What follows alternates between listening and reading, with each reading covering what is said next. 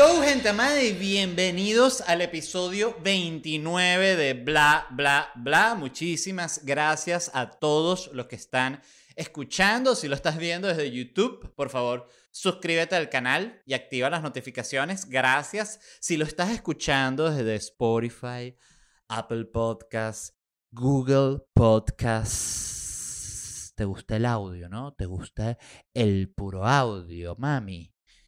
Por favor, suscríbete al programa. Y si lo estás viendo desde Patreon, tú sabes que eres mi favorito y nunca, jamás dejes que te digan lo contrario nadie. Tú eres mi favorito. Y si tú no eres mi favorito todavía, simplemente tienes que ir a patreon.com slash bla bla bla podcast y suscribirte y vas a tener acceso previo a todos estos episodios del martes y del sábado y vas a tener un episodio extra a la semana. ¿Qué te parece eso? ¡Qué maravilla! ¡Qué sabroso! Arranco con el programa de hoy. Hoy, les quiero hablar de TikTok. Eh, yo, esa es una red social que no uso. Tengo un TikTok porque, bueno, yo lo abrí. Yo tuve una experiencia porque me bajé la aplicación para ver cómo era, pero bueno, yo ya uso Instagram, uso Twitter, uso Facebook, el, el, fanpage de Facebook, uso YouTube, entonces coño, sale esta otra TikTok y yo digo, mierda, pero ¿cómo, cómo, cómo hago? ¿Cómo hago para, para, para dominar todas? No puedo. Entonces, pero decidí igual abrirme una cuenta y cuando voy a abrirme la cuenta veo que ya está tomado mi nombre eh, Led Varela.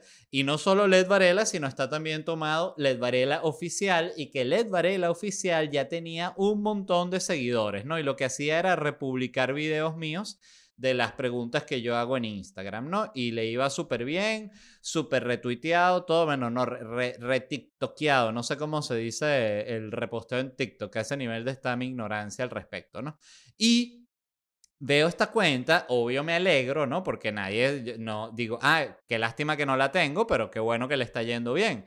Entonces le escribo a la persona y le digo, oye, mil gracias, sé que has hecho todo un trabajo haciendo todas estas publicaciones en la cuenta, pero... Eh, me gustaría eh, tener la cuenta de Led Varela oficial, dado que yo soy Led Varela. Entonces, pero como sé que ha sido un trabajo de tu parte, vamos a llegar a algún tipo de intercambio. Dime si tú tienes algún tipo de marca o algo que yo pueda promocionar, hacemos algún acuerdo, incluso si quieres algún acuerdo de dinero también se llega, no hay ningún tipo de problema, estoy abierto a negociaciones. Bueno, Basta, basté con que le escribiese eso, que la persona eliminó la cuenta y yo dije, bueno, pero tampoco te me pongas así, qué lástima, ¿no? Entonces, bueno, yo abrí otra nueva y todo este cuento es para decir que yo no, no uso realmente TikTok más que para republicar algunas veces videos de estos de preguntas de Instagram y bueno, y acumular seguidores porque eso, había una persona capitalizando de mi poquita fama. Imagínate tú que, que, que, que, que sinvergüenza hay que ser, ¿no? Entonces, pero siempre me ha llamado mucho la atención el, el éxito de TikTok. ¿Por qué?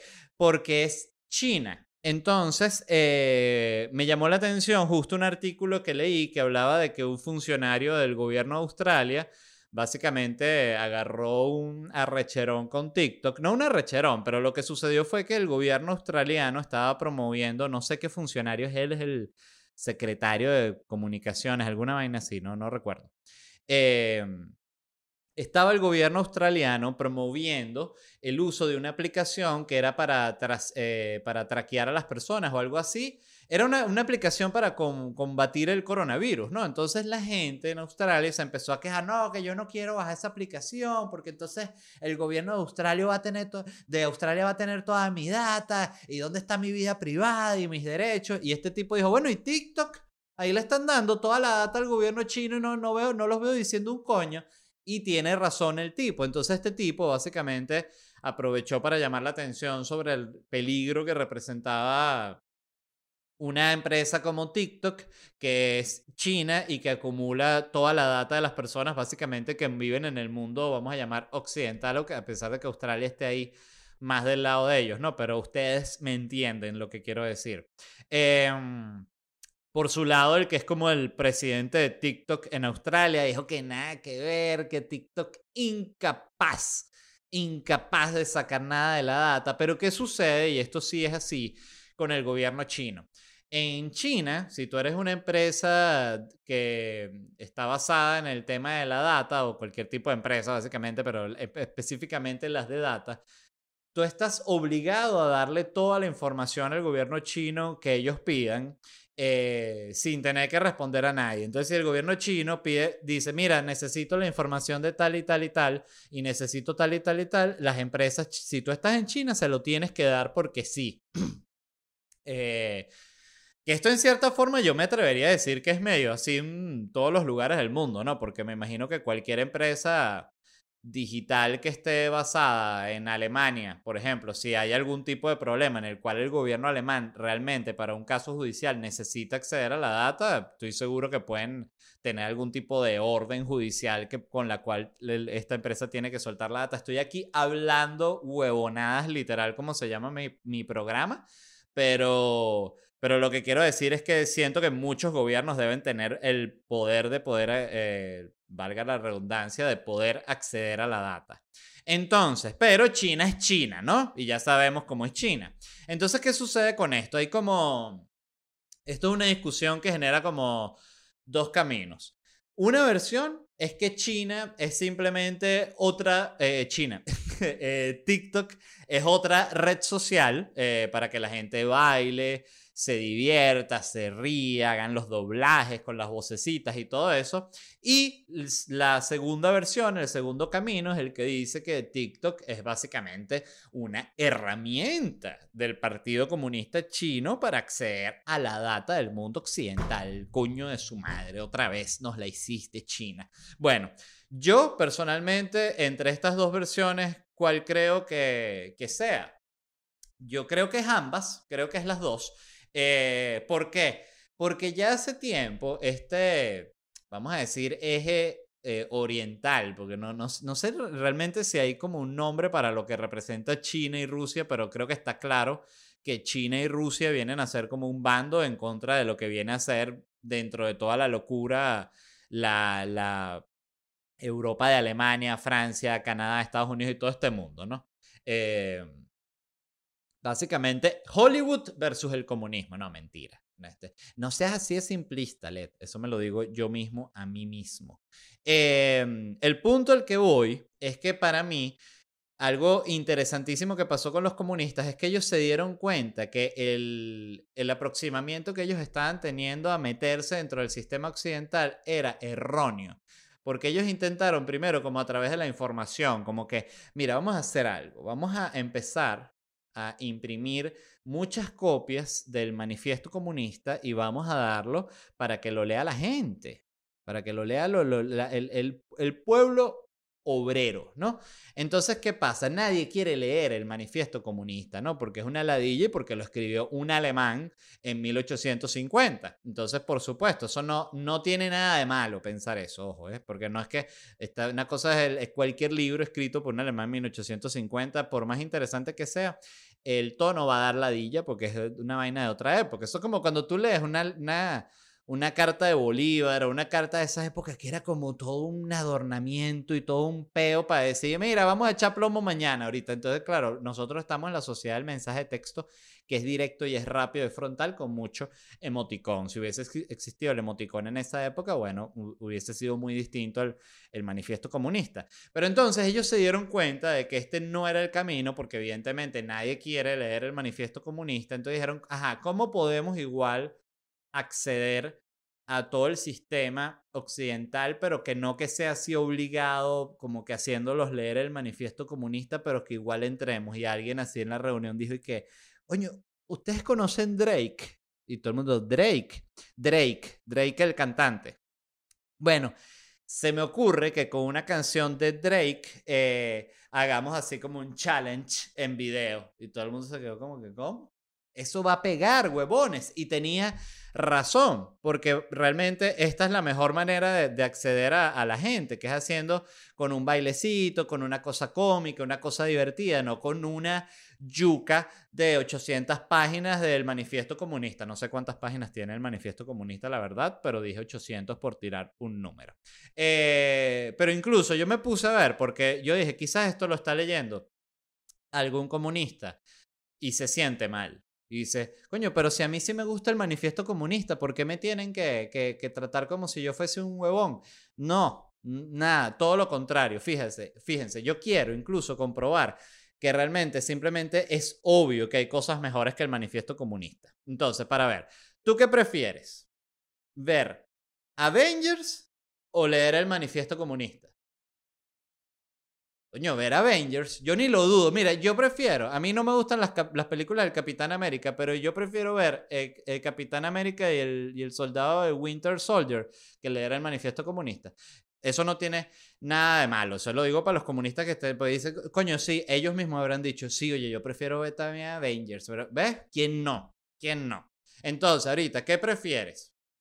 ¿Escuchar tu podcast favorito o leer el manifiesto comunista? Todo el mundo está respondiendo, mi podcast favorito, pero obvio, eso no tiene nada de malo, en serio. Ahora, una última. ¿Qué prefieres? comerte un brownie de chocolate delicioso que cuando lo muerdes se te deshace en la boca así. Mm. O leer el manifiesto comunista. Coño, el brownie de chocolate. Es obvio. Una más. ¿Qué prefieres?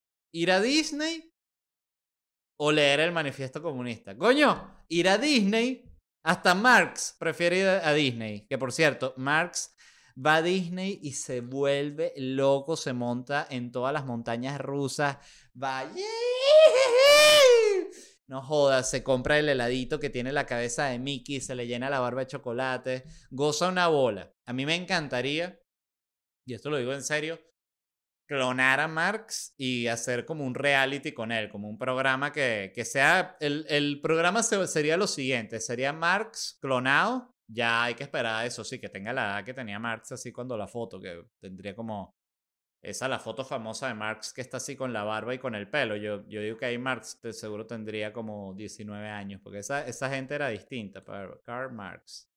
Aquí está. A ver, déjame buscar la foto. Esta es la foto que yo digo. Clásica, que está él sentado con la barba, calvo, este es un aspecto muy, muy clásico de la época, pues tú ves otros escritores y también se lanzaban estas barbas como muy, muy abundantes. Em, entonces la idea para el programa sería clonar a Marx y hacerlo como que, el, que el, cada, cada episodio vive una nueva aventura. Entonces, tipo, Marx va al crucero. Entonces Marx dice, hola, mi nombre es Carlos Marx y voy a conocer un crucero. ¡Wow! Se lanza por el tobogán arriba, vaina con el, el, el all you can eat y all you can drink. Se, se, se cae a curda, se toma tequila, se emborracha, vaina, cosa de una mujer. Después lo pones otro episodio Marx en Ibiza. Entonces, hola, mi nombre es Carlos Marx y hoy conoceré Ibiza. Y se va corriendo así por la playa como clásico programa de esos, ¿no? Marx va a Coachella, Marx va a los Oscars, mandas a Marx a que vaya a los Oscars. Hola, mi nombre es Karl Marx y hoy estoy en los Oscars. Toda esta gente me ha tratado súper bien, me han saludado. Marx, nos encantan tus ideas y yo bien. No lo sé por qué, si fuese por mí y estuviese instalado lo que yo pienso, estarían mamando. Yes. Y para la segunda temporada te clonas también a, a Stalin. Entonces te lanzas, ya haces la temporada los dos juntos. Eh, entonces Carl y Stalin, Karl Max, Marx y Stalin van a los carnavales de Río. Entonces los pones a los dos, los vistes de garota, que me encantaría, por cierto. Imagínense la escena de Stalin vestido de garota. Que por cierto, todo esto se puede hacer porque el, el cuerpo de, de, Stalin está embalsamado. O sea, esa gente, todo, todos esos dictadores están guardados. Eso no se preocupen. Eso no se. Dictador no se pierde. Todo lo embalsaman. Es como una obsesión que tienen, ¿no? Qué cosa tan loca.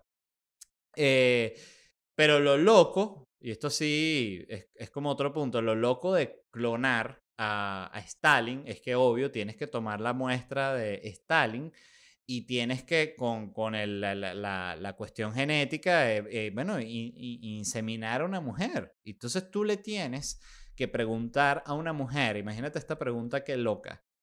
Oye, ¿a ti te gustaría llevar a Stalin en tu vientre? Mierda, qué susto. Que aquí, por cierto, surge otra pregunta. ¿Qué prefieres llevar en tu vientre? ¿Al diablo o a Stalin? Esa la dejo como una reflexión para la familia. Pero volviendo a, a TikTok, esto eh, no solo es una, una herramienta del, del, gobierno chino para crear bailes y, y generar y, crea, y, y, agarrar data, sino que también ha estado, y esto lo leí hoy también leyendo el mismo artículo anterior del, del tipo de Australia, que ha estado metido en casos de discriminación. Este, esta noticia salió hace, hace unos meses, pero fue ahora que la leí, quiero hacer esa aclaratoria y la noticia iba relacionada a cómo era la selección de esos videos que salen en la, en la sección para ti de TikTok. ¿Saben la sección para ti? Cuando tú te metes en TikTok, hay una parte que apenas en, la, en, la, en el home que dice siguiendo, que es la gente que tú sigues. Yo no sigo a nadie en TikTok. Entonces no me sale nada, me sale que autores populares, Demi Lovato, The Lumineers, Taiga, Dalex Music, Sec Music, Megan Trainor. Ok, y le das para ti y ahí salen videos random, ¿no? Que son seleccionados por moderadores, ¿no? Que deciden qué salir ahí y qué no. Y es justamente con respecto a esto que les voy a hablar, porque se filtró un manual para estos moderadores. Esta es una noticia que salió de nuevo hace unos meses, pero ahorita es que la estoy leyendo. Y en este manual decían como que cuáles eran los lineamientos para las cosas que debían aparecer ahí y son de un nivel de discriminatorio y clasista que, mm, que es impresionante. Entonces, evidentemente se los voy a leer, ¿no? El manual dice lo siguiente, ¿no? Que se debe evitar cuerpos con formas anormales un cuerpo con una forma normal. No sé qué cuerpo se está imaginando usted, el que está escuchando esto, pero ese cuerpo.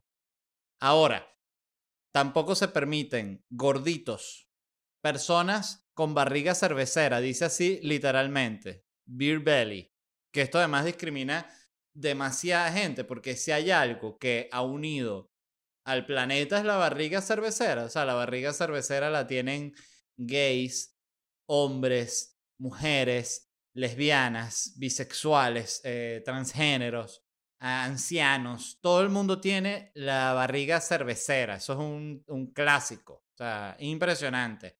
Dice que tampoco se permite ni obesos o demasiado flacos, personas con enanismo o acromegalia, o sea, o sea, escuchen esto, recapitulando hasta ahora, no, muy gordo, no, muy flaco no, muy alto no, muy bajo no. O sea, esto es discriminación así, hacia los cuatro puntos cardinales.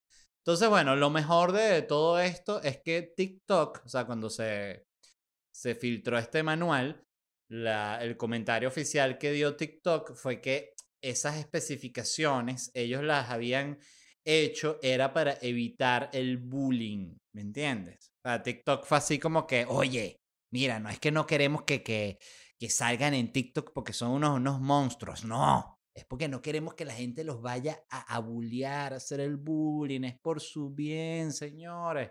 Qué basuras esta gente de TikTok. Fíjense esto. Sigo con la lista de cosas que no deben permitir los moderadores en TikTok. Eh, aspecto facial feo, que ahí especifica cara deforme, falta de dientes, gente vieja con muchas arrugas y cicatrices faciales. Súper incluyente.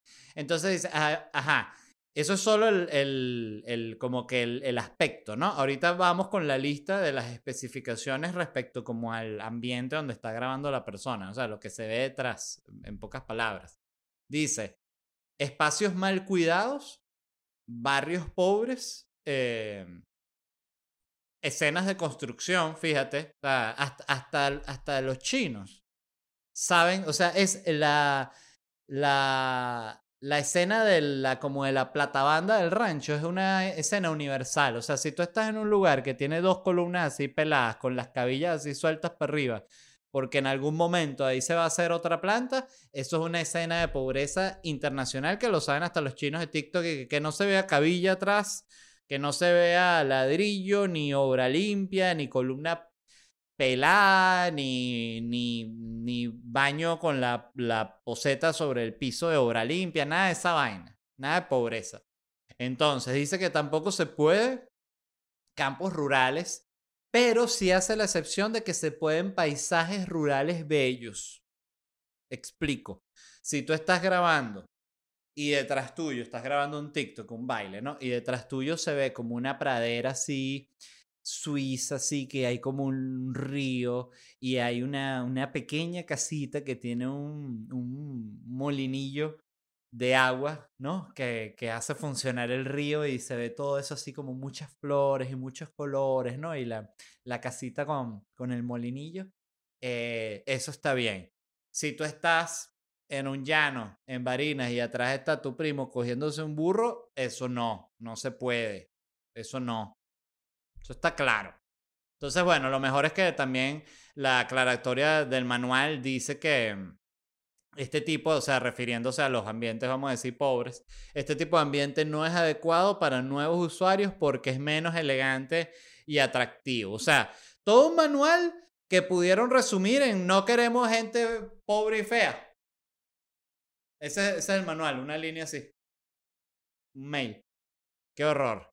Entonces, bueno, lo que sucede es el, yo siento con, con TikTok, es, es, interesante porque es un clásico ejemplo. En mi, en mi caso en particular, aquí puedo hablar con de, de, mi propia desfachatez y mi caradurismo, ¿no? Porque yo estoy diciendo todo esto aquí de que TikTok es chino y es una herramienta del, del gobierno comunista chino y todo. Y yo tengo TikTok y lo voy a seguir teniendo y lo voy a usar para promocionar todas mis cosas. Y me pasa lo mismo con Facebook. A mí Facebook no me gusta. Yo tengo casi que un conflicto ideológico con Facebook desde el inicio.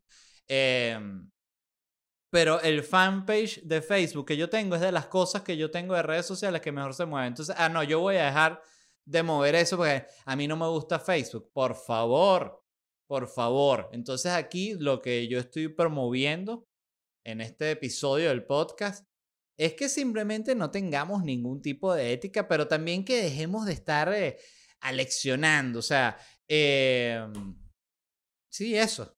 Eso es lo que les quería decir. Tengan TikTok. Igual sabe a culo. Eh, eso es como lo que pasa con la gente que se, que, que se molestaba porque uno hacía, eh, usaba la aplicación de FaceApp. FaceApp la, de, la que, que, es rusa, ¿no? Entonces, que eso entonces le estás dando todos los datos de tu cara a los rusos. Entonces, bueno, pero tampoco es que la aplicación esté haciendo algo que no puedan hacer los mismos rusos. O sea, si los rusos quieren tener los datos de mi cara, buscan mi cara en, en cualquier red social y, le, la pasan por la aplicación, gran vaina. Entonces, que tienes que vivir como un loco, será meterte en un bosque y que mate todo lo que tienes digitalmente. O sea, estamos jodidos, ese es mi punto. Así que den la data a China y Rusia, que no hay ningún tipo de problema. Ellos la usarán bien en destruir el sistema. Miren, otra noticia. En el Reino Unido dieron permiso especial para que se reinicien varias superproducciones en cine, entre ellas Misión Imposible, Batman, ¿no? Bueno, esto leí que Tom Cruise habló personalmente con el secretario de Cultura que ahí es que yo digo, o sea, el tipo habló con Tom Cruise y dijo, sí, vamos a tener que mm, aprobar un permiso oficial para que se termine de grabar Misión Imposible, porque el señor Tom Cruise está muy angustiado. Entonces no puede ser. Entonces yo estoy totalmente de acuerdo con esto. Estos son equipos gigantes de personas que se pueden venir empresas eh, productoras enteras a, a, quiebra si no arrancan. Entonces me parece bien. Pero eh, me llama la atención que es eso, el poder que tiene una llamada de Tom Cruise que habló con este tipo, el secretario de Cultura.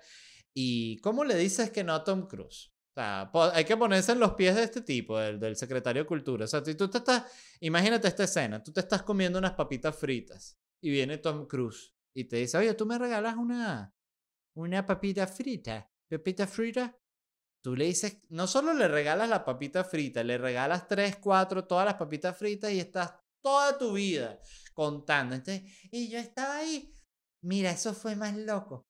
Estaba ahí con las papitas, yo me las había comprado cinco minutos antes esas papitas. Están todavía, no, así caliente, pero sabes que todavía eh, sí, como templada. Y ahí aparece tu Cruise me ha pedido la papita. Y yo le he dado la papita es así. Somos huevones y ya, y ese encanto tiene efecto cualquier nivel. Tom Cruise llamó y resolvió ese peo y se reinicia la grabación de Misión Imposible y la de Batman y la de Jurassic World, esta Dominion, Dominion, que todo el mundo pensaba que trataba de la otra típica película de Jurassic Park en la cual se escapan los dinosaurios y no, en esta película, esta versión nueva, el mismo científico asiático, él logra aislar el gen del racismo humano y lo mete en la cadena genética del dinosaurio. Entonces estos nuevos dinosaurios que nacen son racistas, entonces los que tienen la piel verde clarita empiezan a tener problemas con los que tienen la piel verde oscura, entonces empiezan a comer entre ellos y eso es un desastre y los humanos se sienten súper, súper culpables porque si ellos no tuviesen ese gen del racismo, los, esos dinosaurios no se estuviesen comiendo entre ellos y de verdad, qué tristeza. Se empieza a grabar también La Cenicienta y La Sirenita, eh, que bueno, básicamente aquí, aquí ven, Misión Imposible, Batman, Jurassic World, La Cenicienta y La Sirenita, puro refrito, puro refrito. Que también yo lo entiendo por completo, porque hay que ponerse de nuevo. Ustedes ven que yo siempre propongo ponerse en los pies de los billonarios y la gente que está más acomodada. Este, eh, lo cual obvio, este, yo no lo veo, fíjense, como un discurso así que promueve la élite ni nada por el estilo, sino lo veo como una cuestión de que hay, que hay que siempre ponerse en los pies de todo el mundo. O sea, esa es la única forma de entender realmente cuáles son sus motivaciones. Entonces, fíjate, ponte en los pies de un ejecutivo de Hollywood. ¿Qué haces? produces un guion nuevo con unos personajes que nadie conoce, una historia que no se ha hecho, que no sabes si va a pegar, no sabes si a la gente le va a gustar, si los personajes eh, van a ser encantadores, si los actores, los actores lo van a lograr, eh, todas las cosas que tienen que suceder para crear una franquicia así exitosa son muy, muy complicadas. Haces eso, intentas eh, darle oportunidad a esta nueva historia o haces otra vez una Star Wars que es un tiro al piso y otra vez ñep, ñep, ñep, ñep, zim, zim, zim, zim, zim, zim, zim, zim, zim, zim, zim, zim. Esas son todas las películas de Star Wars. Empieza Star Wars. ¡Ey!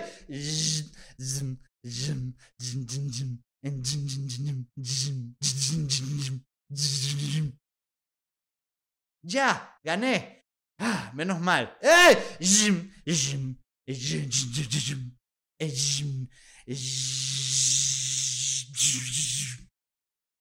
Qué huevo pelado, de verdad.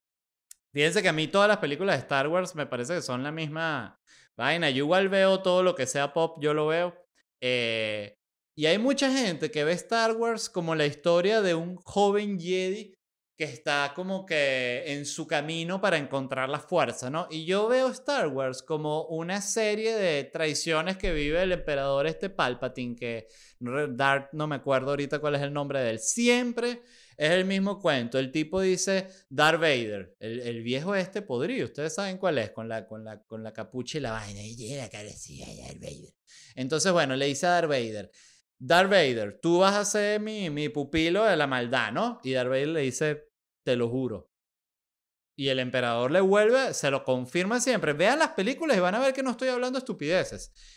El emperador le dice, chamo, tú eres mi caballo. No me vayas a, salir con una vaina. Y Darth Vader le dice, marico, ¿qué pasa?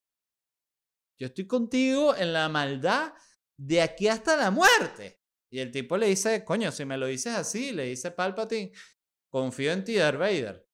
En ese mismo Darth Vader lo agarra, lo suma para un hueco. ¡Ah! Cae el bicho, coño. ¿Ves? Con el otro, Kylo Ren, la misma. Mira, yo ya tuve, le dice el emperador Palpatine. Yo ya tuve una muy mala experiencia con un, pupilo que, coño, confié en ese carajo durante años y mira, me, me, me lanzó por el hueco.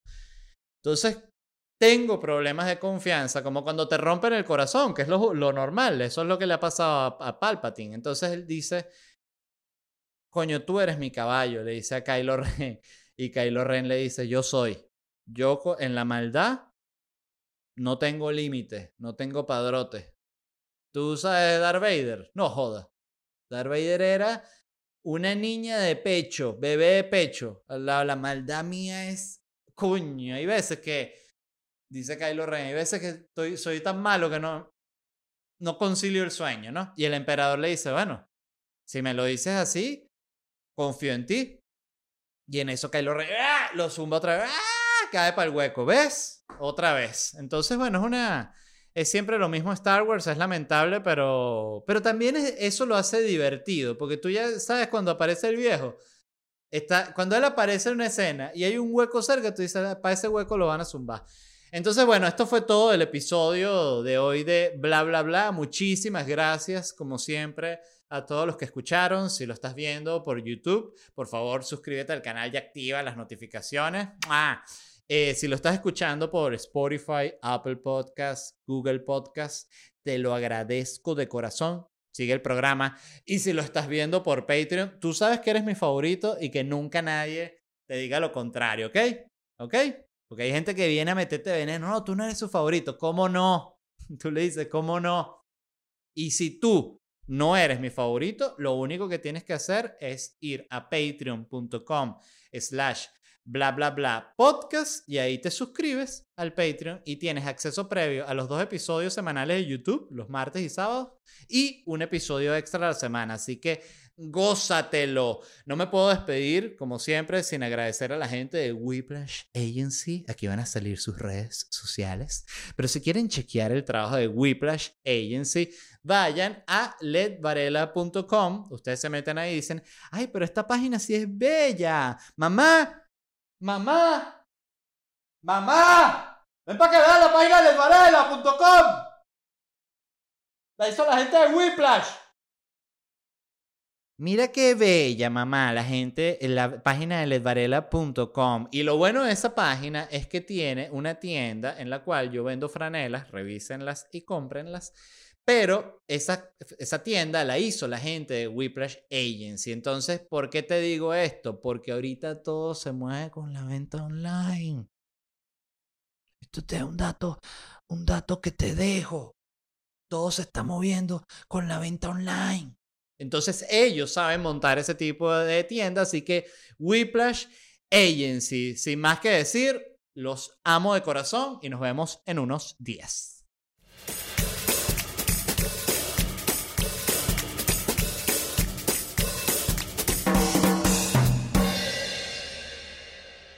Judy was boring. Hello. Then Judy discovered ChumbaCasino.com. It's my little escape. Now Judy's the life of the party. Oh, baby, Mama's bringing home the bacon. Whoa, take it easy, Judy. The Chumba life is for everybody. So go to ChumbaCasino.com and play over 100 casino style games. Join today and play for free for your chance to redeem some serious prizes. ChumbaCasino.com. No purchase necessary. Void where prohibited by law. 18 plus terms and conditions apply. See website for details. ¿Estás listo para convertir tus mejores ideas en un negocio en línea exitoso? Te presentamos Shopify. Tal vez no lo sabías, pero nuestro podcast More Than Mamis es un negocio y lo empezamos por supuesto para desahogarnos y hablar sobre la maternidad, no para convertirnos en expertas de ventas y del e-commerce. Así que sí, necesitábamos ayuda para vender nuestro merch y poner en marcha nuestra tienda. ¿Y cómo suena con Shopify? Llegó otra venta. Shopify es la plataforma de comercio que está revolucionando millones de negocios en todo el mundo. Ya seas un emprendedor desde tu casa o desde donde sea, Shopify es la única herramienta que necesitas para iniciar, administrar y hacer crecer tu negocio sin dificultades. Con Shopify puedo gestionar pedidos, envíos y pagos desde cualquier lugar, brindándote toda la información y estadísticas de tus ventas al detalle. Regístrate para un periodo de prueba con tan solo un dólar al mes en shopify.com barra sonoro, todo en Ve a shopify.com barra sonoro para llevar tu negocio al siguiente nivel. Shopify.com barra sonoro.